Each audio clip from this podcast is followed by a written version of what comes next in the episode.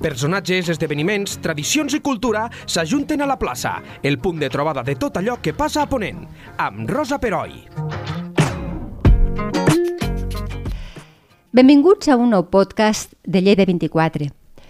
Màrius Serra va néixer a Barcelona i viu al barri d'Horta. És, com a mi m'agrada presentar-lo, el nostre enigmista i ludolingüista de capçalera. Però des del 1987, que va publicar en llibres de relats i novel·les, ara també infantils, amb la Napeu, a més d'assajos, i ha rebut una desena dels premis literaris més importants. A Lleida ha vingut a presentar la seva dotzena novel·la, La dona més pintada, d'Editorial Proa, en què relata el curiós litigi que va enfrontar el pintor Matías Palau i Ferrer i el promotor immobiliari Miquel Peirats. Benvinguts i benvingut i gràcies, Màrius, per estar aquí amb nosaltres. Un plaer d'acompanyar-vos, sí. La dona més pintada. Sí. Una curiosa novel·la, tant, penso jo, en contingut com en forma.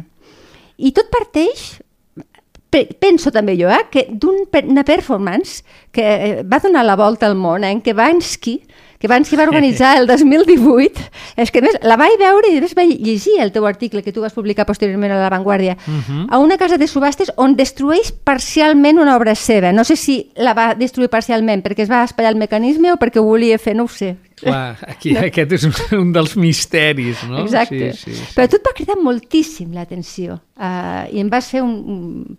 De fet, crec que ja no, no era un tema aliè eh, a, a, a, al que tu havia, havies treballat aquesta qüestió. Sí, a, veure, a mi sempre m'havia interessat i m'interessa uh, la, com, qui i com li dona valor a les obres d'art, no?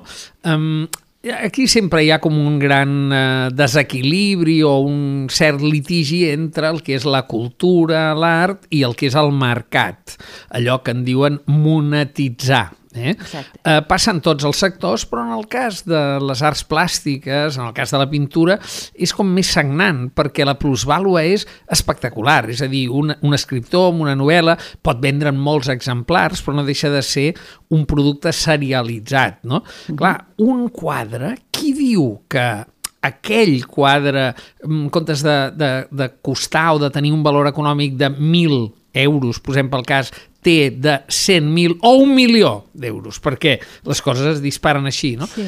En el cas de Banksy eh, es va produir el fet també contradictori de que és un artista teòricament del carrer, rebel, que no treballa amb obres convencionals, sinó que pinta parets al mig de conflictes, eh, ve del món grafiter i tal, però um, estaven subestant una obra seva amb aquesta noia amb un globus vermell Sí. i um, en el moment de la subhasta que ja havia arribat a un preu notable, astronòmic, en el moment d'adjudicar eh, la subhasta com amb una performance prèviament eh, plantejada pel propi, pel propi artista, algú va accionar aquell mecanisme.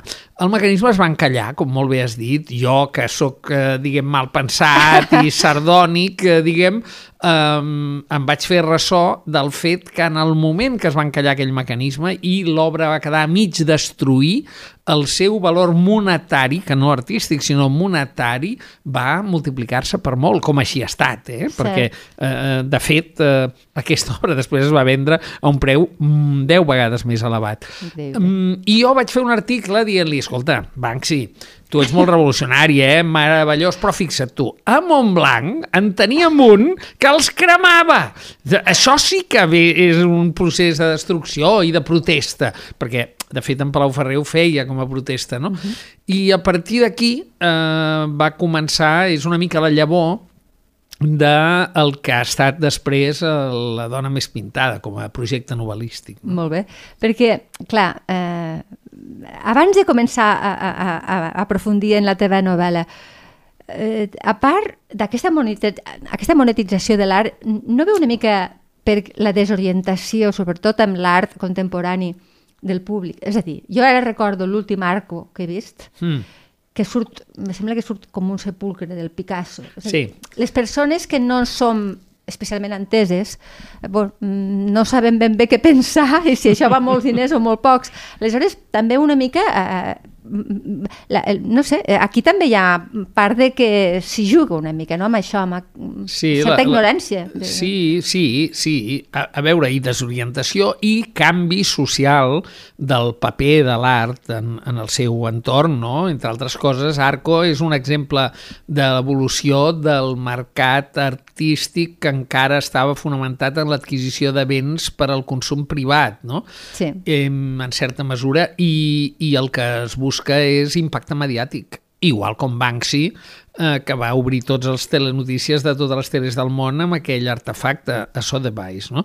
Eh, això és un impacte com en xarxes, com qui pot buscar ara doncs, la Rosalia quan treu l'última cançó, clar. que busca un clip però mig, però per, perquè hi hagi moltes reproduccions, etc. Clar, aquí eh, el món de Palau Ferrer i el món dels anys 70 del segle passat, que és una mica al centre, la novel·la basta del 54 al 84, el 84 perquè deixa de cremar els seus quadres i el 54 perquè és quan comença la formació a Belles Arts en certa mesura, no? Però fonamentalment se centra en els 70s.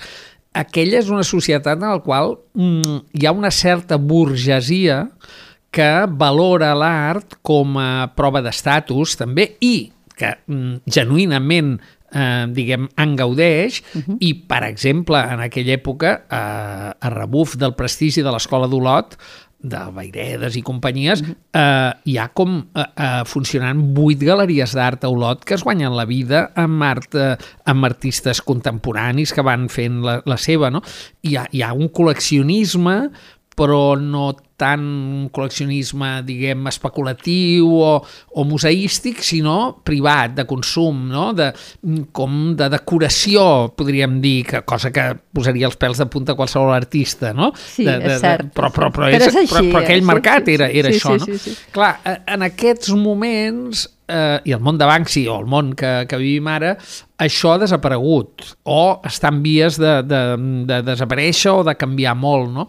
I, de fet, el paper, el rol central de l'art en la societat actual és molt diferent de la que hi havia en l'època de Palau Ferrer, que ell mateix es considera i és deixeble de Picasso. Clar, perquè estem parlant d'un pintor sí. de d'una gran projecció. Exacte, és a dir, no, no era un... No, era, i tampoc era una jove promesa, podríem dir, estroncada, però, perquè ja era, era madur, però per entendre, per situar-nos, eh, Palau Ferrer ve d'una família molt modesta de Montblanc, uh -huh. eh, de, de pagesia, amb botiga, però des dels 8 anys té com una revelació, està a punt de morir, o un, un metge, diguem, eh, i, i, i li diu, i tota la família ho recorda, li diu, jo no puc morir, senyor metge, perquè jo he de ser un gran pintor, no? Ah, sí. Això per viu, no? Bé, té talent pel dibuix, ja de seguida ja ho ve allò, aquest nen, aquest nen, tal.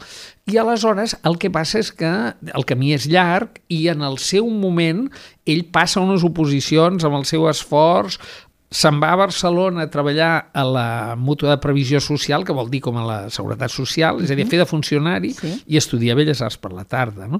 A partir d'aquí ell comença a exposar i a tenir, mm, diguem, una certa percepció eh, crítica positiva, eh, va fent, guanya una...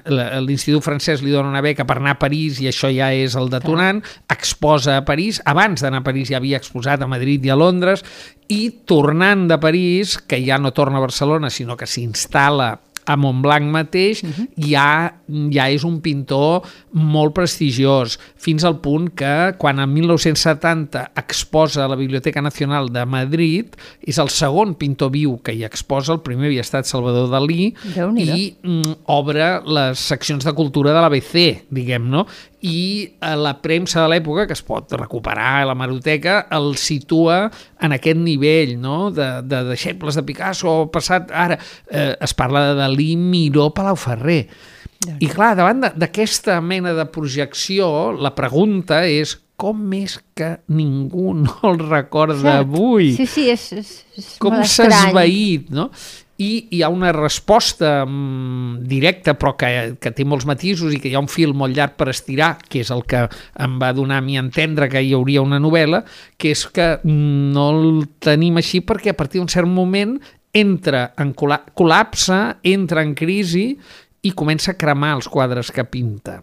Um, com a protesta i com a expiació d'un cert pecat que, original que ell veu que ha comès, que és firmar un contracte que no, sense llegir-se'l, com faríem tots, tots. avui amb, amb el mòbil, eh, tota, que baixi una aplicació, sí, sí, sí, sí, sí eh, d'això, i bé, eh, això no només significa que, que té un problema, perd un judici, es, es deprimeix i crema els, el que pinta durant 10 anys, fins al 84, sinó que també significa que el, seu art no evoluciona, Clar. És, el, és la fi, en certa mesura sí que hi ha noves tècniques, no torna a pintar mai més a l'oli i tal, però ja està com fora del món, és un moment al tardofranquisme que també girem full de, de, de, de moltes coses, menys el Rafael, que continua cantant. La, hi, ha molta, hi ha molta cosa que sembla que, saps, per l'època, que quedi enrere, i de fet, avui, fora del camp de, de Tarragona, de l'entorn més immediat de Montblanc i, i, i etc, és difícil que algú el tingui present, no? Sí, eh, cert, és difícil, cert. és difícil. Clar, i aquesta crisi li ve perquè ell, el que tu dius, no? Eh, signe gairebé sense veure, mm, sense pensar-s'ho massa, una permuta que li permet tenir una casa, que ell quasi sí. bé no, no s'ho creu, però és una, la casa no la paga amb diners, no. la paga amb la seva obra, i aquí sí. potser és, és el gran error, no? Sí, és un, és un error i alhora, diguem, clar, és una anomalia, una cosa excepcional. Segur. De fet, eh, és en el moment, ell ja havia signat un prim... Eh, n'arriba a signar tres de contractes perquè van canviant, al final el xalet aquest té dos terrenys, és a, els de fores de Reus, eh? Uh -huh. Ell viu a Montblanc, no té ni cotxe, no, no, no, no l'ha de menester per res una casa, però, però en fi, eh, el fet és que al principi a tothom li fa molta gràcia Eh? Eh, de, de fet, en premsa hi ha columnes lluant, no?, de dir és tan poderós el seu art que fins i tot pintant compra una casa, no? Cert, hi, ha, hi ha el mite, i, i això també m'han fet ressò en els anys parisencs, diguem, de la novel·la, doncs, de, de pensar en Picasso, que en els moments de màxima pobresa i desesperació es deia, i hi ha casos eh, documentats de que no tenia per menjar, llavors pintava eh, un quadre a canvi del menjar i el beure eh, uns dies allà sí. i tal, no? Bé, eh, um, això és, um, ja et dic, producte d'una certa lluança, fins que, uh, bé, els detalls d'aquest contracte que, que ell no acaba d'això, concretament, que jo eh, hi he pogut tenir accés a aquests contractes privats i eh, gràcies al fill d'en Pairats, en Josep Pairats, que, que, que finalment vaig localitzar i he pogut veure, diu 10.000 pessetes per metre quadrat de pintura a l'oli i la casa i el terreny valorada en 500.000 pessetes. Molt bé, què vol dir això? Que cada X temps, amb Peirats, que ja era col·leccionista, de, de, genuïnament li agradava la pintura d'en Palau, Ferrer va al seu, eh, diguem, taller, agafa, diu aquesta, aquesta, tria, i aleshores mesuren els centímetres quadrats que fa cada una i d'allà, bueno, van restant, li, li donen la, eh, la regla de 3 de les 10.000 pessetes, clar, això val clar. tant, tant, i aquí restem, i però clar, allò comença a baixar com molt lentament, passa el temps, la cotització de Palau Ferrer puja, justament estem en aquests moments, exacte, sí. i clar, mm, algú, mm, m'imagino, diguem, eh, però en tot cas no costa d'imaginar, li comença a dir, però no, que no veus tu que t'han enganyat, home, amb un sol quadre ja, ja els teus quadres, mira Dalí, Mira Dalí, Clar. el que val un quadre de Dalí, que sempre és com un referent per ell, mm, que em malparla, però jo crec que el, que l'admira la, moltíssim. El mira com, com ho fa, uh -huh. i aleshores arriba un moment en el qual eh, hi ha un desencontre i ell es nega a continuar donant eh, quadres, l'altre diu, ep, tenim un contracte, eh? Mm, I ell diu, però no, i et denunciaré, doncs denuncia'm. I així comença que quan la cosa judicialitza tot anar amb el borràs, la qüestió qüestió és que...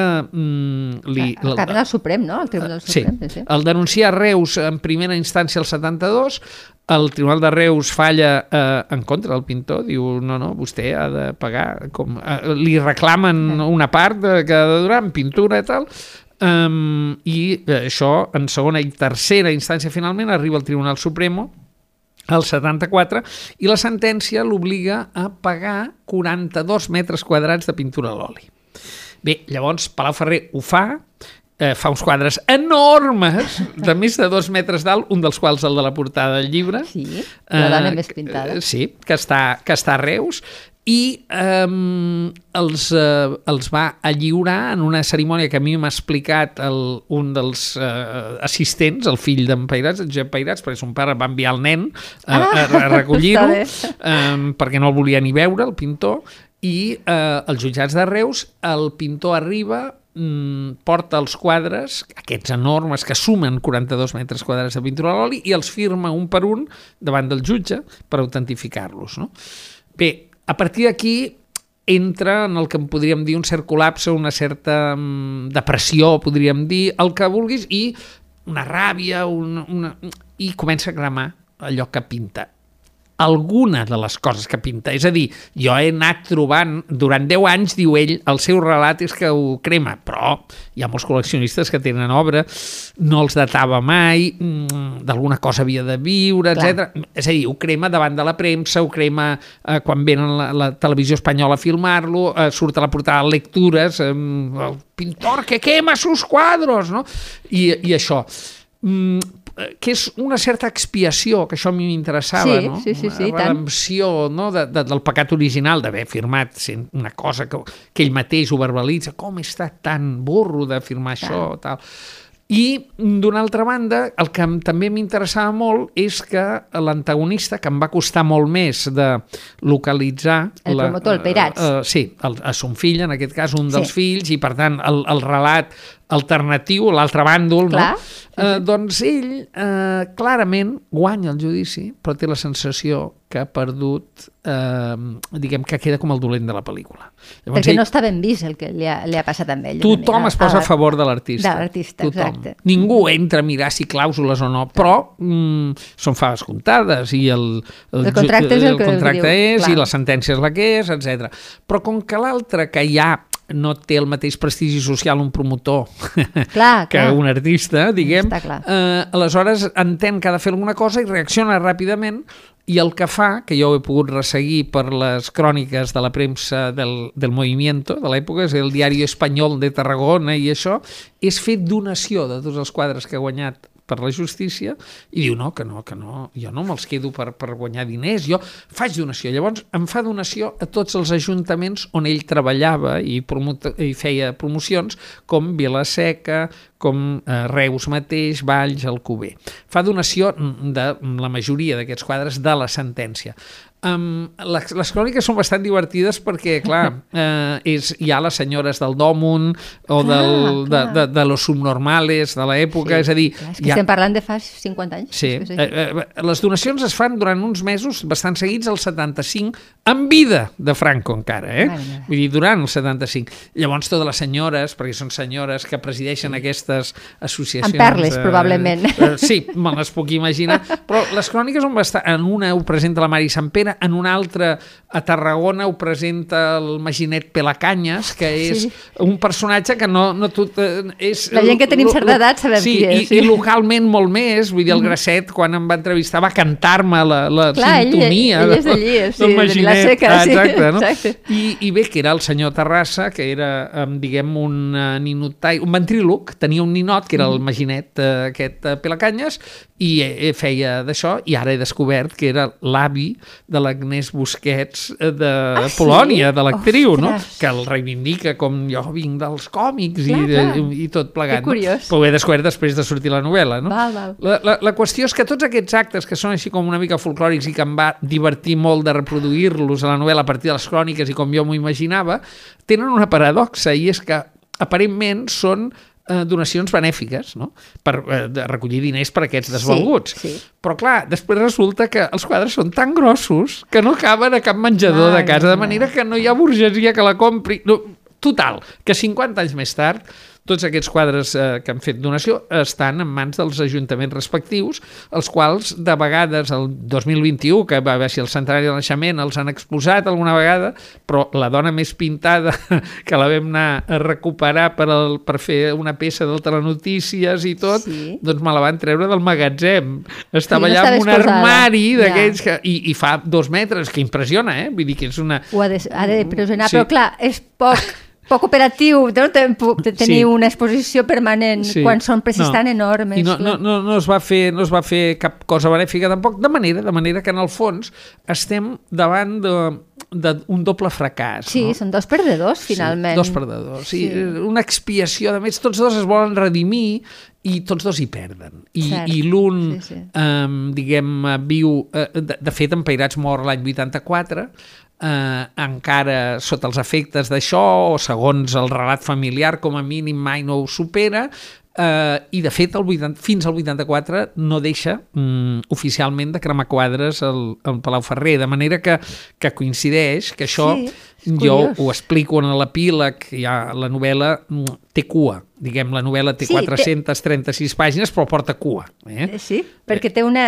Parlem-ne, eh, té una estructura molt especial, és a dir... Jo, he, clar, eh, és que era delicat, perquè jo eh, reivindico la ficció. Jo, jo sóc romancer. Sí, jo faig, faig romancer. romansos. Sí. Ho, ho has dit ho, i ho he llegit, a Sí, més a sí, més. sí. Soc romancer i ho reivindico. I la ficció té les seves lleis i parteix d'una convenció clara, que és que estem davant de fets ficticis, que, que podem generar un relat on més o menys tot lligui a la vida, no lliga res després, ja, No, com cert. sabem tots. No? Ara bé, eh, una ficció no és una falsificació. Una falsificació és el que ens fan eh, cada dos per tres, segons quins periodistes, segons quins jutges, Una segons quins news. polítics, que, que és fake total. Eh, sabent, i en nom de la veritat, eh, Cert. ens, ens falsifiquen. Una ficció té, té les seves lleis, però és veritat que era delicat aquí, perquè jo he tingut accés a informació, diguem, fidedigna, podríem dir, que són papers, contractes, sentències, cròniques del moment, hemeroteques, eh, entrevistes i tal, però després he creat, he inventat coses. Llavors, eh, eh, la novel·la té 436 pàgines, però després n'hi ha 40 en primera persona, que és una mica la crònica de com ha sigut el procés de fer aquesta novel·la des del principi mateix, i això de Banksy i tot plegat, i 216 notes on, eh, que estan escampades durant el text, la gent llegeix una novel·la i diu, "Però aquí posa un, dos, no cal que vagi al darrere a mirar si no vol veure on és el truc, no? com, Clar. com el prestidigitador. Jo aquí dic, d'on he tret tot, quan és hemeroteca, quan és una entrevista personal feta amb algú, preguntant allò, quan és una eh, àudio o vídeo, i també una cosa que en dic PIN. El PIN, t'ho volia, t'ho volia preguntar, Eh. què és portentosa imaginació del novel·lista? Sí. és allò de dir, miri, això m'ho he inventat. Mi, mi, miri, senyora, això, això m'ho he inventat. Però, diguem, amb plena transparència, no? Eh, En alguns casos el que hi ha és adaptació de circumstàncies, canvio anys de lloc o faig... I llavors també ho dic, no?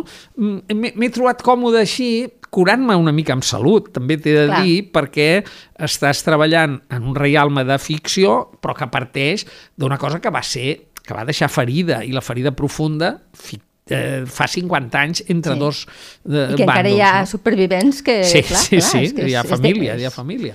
És delicat. Sí. sí, sí. sí. Um, clar, um, és un pintor que cremava quadres que, a més, ell gairebé uh, és un àlies, no? Perquè se'l coneix així, és el Sí. pintor que... Sí, sí. Però tu coneixes la història, ho has comentat abans, tu en, algun, en un moment donat reuneixes eh, eh, persones de les dues famílies. Me sembla que les reuneixes a Poblet, si no Sí, tinc mal entès. sí, sí. Per una mica per parir, no?, Tot el, te- tota la qüestió. Ells com ho han viscut? Eh, Clar. no són enemics, entenc. No, no, no, afortunadament no, però ha estat un... O sigui, el procés d'escriptura, que en l'epíleg, eh, diguem, hi acabo jugant fins i tot també literàriament, eh, també hi ha un viatge a la recerca d'aquesta dona més pintada. Sí, que eh, no desvetllarem perquè és la, és, és és una, la de les, gràcia una de les de la- claus, sí, sí. però l'única cosa que puc eh, garantir són dues coses. En primer lloc, que el lector al final ho sabrà tot, és a dir, mm, quedarà satisfet, eh, diguem, eh, en, en totes les seves demandes i peticions, i segona, que prové de, de realment van existir models concretes i hi ha un que no em resisteixo de, de, de dir perquè sé que ho apreciaràs tu, Rosa. No tothom ho, ho, ho apreciarà. Sí, però els que tenim una certa joventut acumulada ho apreciem.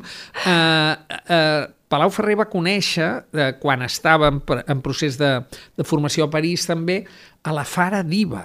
La És Fara dir, Diva, i La tant. Fara Diva, La dona del Xa de Xa Pèrsia. És Mare meva, el glamour estem- màxim que podia Sí, haver-hi. sí. Clar, hem de... Imagineu un cinema a un altre món que és Iran Ah, quan es deia Pèrsia, De és a dir, Pèrsia. abans de la revolució islàmica, Jo els primers recordo. ayatolás, vull dir, quan el món en, eh, era molt diferent de com és ara. I les elites eh, perses estudiaven a universitats eh, a París, a Londres, doncs la Faradiva estava estudiant eh, arquitectura a París i era amiga de la primera de les models que retrata Palau Ferrer. No? A partir d'aquí, diguem, eh, jo després a la novel·la es va desenvolupant tot, però mm, sí que eh, he volgut que no quedés res com eh, ambigu al final. Però les notes són molt més petitones, és a dir, la lletra no, no, no forma part de la novel·la, les notes, és només per aquells qui quan van a veure el McLari després diuen, jo crec que li he vist el truc que feia així. Si vostè és d'aquests, vagi a les notes. Si no, gaudeixi del. McLari. Sí. Perquè jo el que crec i el que reivindico és la la novel·la. novel·la. La, ficció, que Sí. no té per què ser mentida. Clar. I, quan, clar. I si mai es, es tradueix com, com aspiro que es tradueixi aquesta novel·la i arriba a un altre lloc on no han sentit a parlar mai, tampoc, de Palau Ferrer, Exacte. però no saben ni on és Montblanc, diguem, Que també pot doncs, ser. Doncs que els hi funcioni aquella història, m'entens? Aquesta és la idea, o en una altra època. Però, però una cosa com, com aquesta, que és, tu pots llegir novel·les doncs, de fa 500 anys Cert. i et poden atreure igualment ara, eh, no eh, havia de conviure amb el fet diguem, inqüestionable de parlar de gent amb carn i ossos, amb família, Clar. eh, de quadres que existeixen, d'un conflicte judicial amb unes sentències, de documents, i la vida interior dels personatges, que això sempre és, primer, un artista, eh, què és el que l'inspira, quina ferida té, perquè mm, quina és la crisi que el porta a crear. Segona, mm, les emocions, mm, si la vida sentimental sempre és una projecció, sempre és una evident. hipòtesi. Um, si, si ni tan sols el propi interessat moltes vegades potser t'ho pot explicar bé. Cert. Clar, jo no he volgut fer de biògraf, ni hi ha moltes biografies que també tota aquesta part especulen, no? Clar, jo no, jo sóc un romancer, escolti'm, jo faig una novel·la i aquí hi ha històries d'amor diverses i que quan explico d'on les trec, eh, les trec d'on les trec, com me les imagino i quina cosa, quina cosa em dona indicis per fer aquella hipòtesi de novel·lista, perquè Clar. no deixa de ser una hipòtesi, no? però l'amor sempre és una hipòtesi. Evidentment.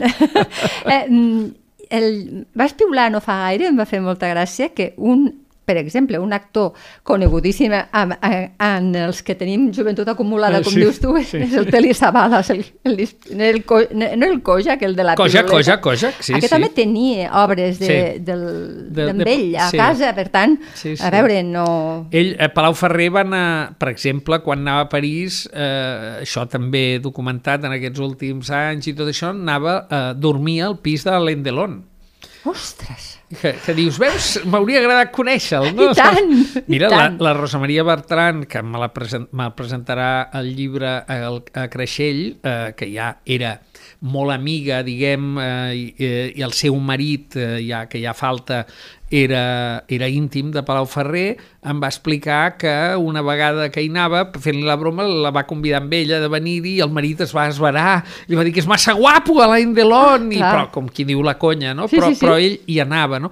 El cas de Teli Savalas, jo l'associo, no ho sé del cert això, però és veritat que, que hi ha una foto de Teli Savalas i el quadre que tenia Palau Ferrer, Ahà. però hi ha un vincle i una persona que aquesta sí que és imprescindible per entendre la projecció de Palau Ferrer és el poeta i acadèmic cerverí Jaume Ferran. Jaume Ferran, eh, poeta eh, en llengua castellana de la generació del Gil de Viezma i de fet del grup de Gil de Viezma i de, doncs, no sé, de, de Costa Freda i, i tots, eh, ell era professor eh, en diverses universitats americanes, però eh, eh, a la darrera de Syracuse, no?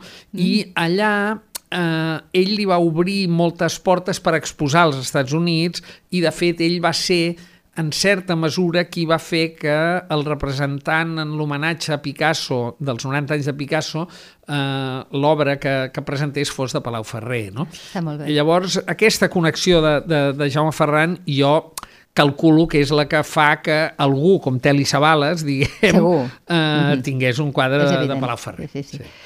Em, eh, sí que ell està 10 anys cremant, no totes les obres com, com, com sembla, no? però uh -huh. sí que, déu nhi eh, la crisi, la depressió, tot el que tu vulguis. Però hi ha un moment que torna a produir, no fa olis, no. però torna a, a, a pintar. Què creus? Qu quina interpretació fas? Eh, tu que el coneixes bé. Eh, què, què, li, què, li, què li torne a, a, fer revifar bueno, pues, les ganes de tornar a crear ja amb una maduresa. Sí, mm -hmm. jo crec que, clar, aquí hi, hi ha coses diverses, hi ha diverses capes, no? Una que és el, el discurs oficial. Mm, discurs clar. oficial és uh, un dinar d'homenatge que li fan el 1984 a Madrid, les aules de, de pintura iber, i cultura iberoamericanes, que jo he pogut veure el reportatge en brut, és a dir, el brut del reportatge que li va fer Televisió Espanyola, que es va emetre en un noticiari eh, reduït, però jo he vist tot el metratge a través de l'arxiu, i on es demana al ministre de Cultura de l'època, Javier Solana, que intercedeixi, que no sé què, i ell es, es deixa estimar i diu que recapacitarà. Eh, i, I al final de, to, diu que deixa de cremar-los. Eh? Vull dir, tot allò és un homenatge com per, per eh, fer que, que torni a una mica al, al circuit. Però sona a performance, eh, manera, Sí, no? però, però quan el veus és, és algú que està molt dolgut, ja. jo crec que és algú encallat, que entra en mm. bucle, mm. no? Sí, sí. I llavors la, la gent li fa... Um, però, però és estrany, perquè a la taula li posen el César Pérez de Tudela, el que pujava el Naranjo de Bulnes, no? Sí. I famosos de la tele, José Plaza, de la televisió de l'època, el Plaza, no? Sí, i, i dius, bueno, que és un Madrid així una mica estrany, um, però bé, la qüestió és que mm, de resultes d'aquell dinar ell sí que deixa de cremar. De tornar a pintar o no tornar a pintar, jo eh, sincerament crec que no va deixar mai de pintar. Primer ja ho deia, que no, no puc deixar i per això ho cremo, no? perquè eh, com a protesta i tal, però jo crec que no va deixar mai de pintar. El que sí que va és canviar de tècnica radicalment, va deixar de fer olis, que era en la, les, els retrats i la tècnica que més utilitzava i va començar a fer ceres i una tècnica de eh, dibuixos d'un sol traç, ah. és a dir, sense aixecar mm la mà, no? Mm, eh, que ja són més dibuix que no eh, gran llenç, no? Eh, un format més petit. El que passa llavors li va entrar una mena d'obsessió per les ceres que ell feia, que eren de... La fórmula del material era una fórmula única, seva, ah, que, que ell havia tret o havia mm, considerat, no? Era un artista, realment, sí, en molt. tots els I, nivells. Hi, hi, hi ha hagut gent que m'ha dit, diu, sí, et deia que era amb el rovell de l'ou, però que havia de ser ou de, de gallines de granja, bueno, de, de, fetes en llibertat, gairebé com un protocologisme estrany. Sí, sí, sí. I és veritat que a partir d'allà ell va, va ser molt crític amb el que era el sistema de, de galeristes, eh, va dir, no, no es posaré mai més va, hi ha una exposició a Solsona eh, clar, és que... eh, d'un gran col·leccionista de Solsona que hi és, el, jo tinc el catàleg i el qui fa la presentació i el pròleg és el Màrius Carol déu nhi eh, clar. clar, estem parlant de l'any 90 clar, eh, aquí, aquí. Sí, sí. Eh, i fins al, ell mor l'any 2000 eh, just el, el cap d'any l'1 de gener del 2000 aquella nit mor i el que fa bàsicament o el que intenta és eh, pòsters per Amnistia Internacional, és a dir, ONGs, en un discurs molt antigalerista eh, o antimercat, no? molt, mm. molt de defensor de l'art i de la puresa de, de l'artista i tot plegat. És veritat que ell mai no hi va entrar en el sistema i, i d'aquí plora la criatura, jo crec, perquè sí. ell no va tenir mai marxants. Ell va, va firmar el contracte perquè, perquè ell s'ho feia tot, és a dir, ell venia als quadres, la gent els hi anava a comprar i devia ser un seductor eh, notable perquè sempre jo he trobat ja unes quantes persones que deien no, no, el va fer eh, pensant en mi, bueno, amb la meva tieta o la meva àvia o tot això i, i, i després mires i no s'assembla, no? Clar, però dius... Però sí, sabia però, vendre bé no, vendre. la seva obra. Sí, Tot sí. i que mm, només venia qui ell creia que mereixia els seus quadres, és a dir, hi havia gent Clar. que era molt... La, la gent que el tractava deia, esclar, si entraves bé, era meravellós. I si no, era molt raret. Eh, el caràcter estrany i contradictori, eh, contradictori per la seva trajectòria sí, és sí, evident. Sí, de, de manera sí. que és, és tot un misteri. De manera que, clar, jo el que em vaig plantejar quan feia la novel·la és no fer-la en primera persona. És a dir, jo no suplanto, no em fico dins és del cap, faig segona i tercera, una tercera... Una segona que és quan, quan el quan, les, com si fos la seva consciència, no? Que, li que l'interpel·les, no? Sí. I llavors vas fer això, i va venir Exacte. aquell, i vas... Eh, em resulta... És un sí. bon joc per sí, al lector. Sí, Sí, i és, sí. és útil per, també per eh, narrar, però alhora, diguem, no, eh, intentes ficar el lector entre, entre tu, entre aquesta segona persona i el personatge, no? Ah, és com bé. si estigués al mig, no? D'una conversa, com Sí. si estigués escoltant. la Escoltant conversa el, el no? davall de la taula, que és... i, i tal, però, però una mica deliberadament era dir no, no vull substituir què li passa per dins del cap i el que faig també és només posar-li en boca coses, quan hi ha diàlegs i això, que va dir en entrevistes, no? I, i de vegades són una mica el realisme empíric, no? Dius, què s'empatolla ara, no? Però, clar, les entrevistes, imagina't, si el model era Dalí... Clar, calia- és el que anava a dir, és que ja estem acostumats a Dalí, que, bueno, en fi, que les marcianades Ah, han, han exacte. perdó, no? Però... Sí, sí, no? I, i hi ha molta... Hi ha gairebé un subgènere que és entrevista amb artista, no? Sí, és cert. Preguntes, no? De, de, de, I a veure com te sortirà, la inspiració i tal. Llavors, clar, és bastant curiós, en general, les eh, preguntes, les aproximacions, perquè hi ha molta premsa. El Alcázar, per exemple, Ui, mare any meva. 72. ¿Usted se considera un artista español? Respuesta de Palau Ferrer. Yo me considero, un- yo soy un artista muy arraigado a mi tierra. Si hubiera nacido en Galicia, me consideraría gallego. Què dius? Què, què m'està, què li està dient allò sortint, Sí, sí, saps? surt, per la però- tangent i, i tant, això, i tant, no? sí. I amb altres coses de caire estètic ja veus que hi ha la terminologia de l'època que és molt canviant, ja ell s'arrenglera clarament amb els figurativistes, tot i que ell ve del cubisme, Sí, sí, sí. eh, li, li posen, diguem, arrels al faubisme i Mm. el, el romànic català, fins i tot per alguna mena de, de, de tractament, aquests ulls, eh, que sembla un pantòcrator eh, fet dona, no? Sí, diguem, en algun cas. I, en canvi, eh, diguem, la, la del moment està en l'abstracte, i ell l'abstracte mm, No el me- toca gens, no li agrada, el sí, menysté, cert. el menysté.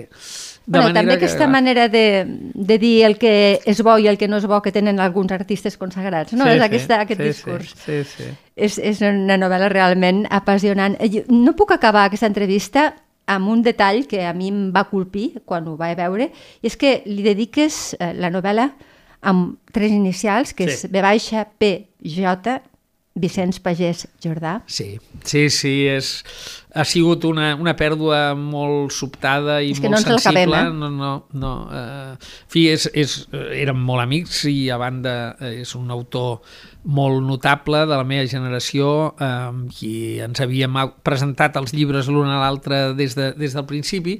D'aquesta novel·la amb ell n'havia parlat força perquè na, na, allò, ell tenia costum, era un home molt flegmàtic, molt de quedar a dinar, quan baixava de Girona feia les classes, no sé què, dinar de tant en tant i, i més o menys ens anàvem resseguint. I quan, en fi, eh, és que va ser tot tan sobtat que... Sí, va ser l'estiu... Aquest, sí, en sí, molt, no poc res, temps, molt poc temps. molt poc sí, temps sí, sí. Eh, va, va ser un càncer molt devastador i molt, molt ràpid i, i vaig, eh, no sé, va, va, vaig, vaig tenir aquesta necessitat. Jo, eh, per aquest Sant Jordi, quan em demanen que recomani algun llibre, jo recomano el Kennediana, que és d'en de, Vicenç, eh, que, que era un llibre que, que se l'estava fent des de feia 25 anys, perquè era l'obsessió de la nostra generació. Vam néixer l'any que va morir Kennedy, que van Kennedy, matar Kennedy, no 63. tal, sí. Sí. I, i, i com havia arribat i com d'il·lusionat estava amb aquest llibre i tot, i de sobte doncs no, no, no el veu, no? No. Eh, és, és una cosa que, en fi, és, Costa, és una, costa, sí, sí. una modesta i una humil homenatge, però sí, Però realment ell, eh, és un detall molt bonic i, uh -huh. i jo te l'agraeixo i segurament moltíssima gent lectora d'amb ell també. Doncs la novel·la més pintada de Mario Serra, una ficció, per tant, amb molta veritat al darrere, i a més és un joc amb el lector i una història propera i molt fascinant. Gràcies, Màrius, per tenir-te. No saps la il·lusió que m'ha fet que vinguessis aquí i fins quan vulguis, de veritat. Moltes gràcies a vosaltres. La plaça, amb Rosa Peroi. Cada dos dilluns a lleida24.cat.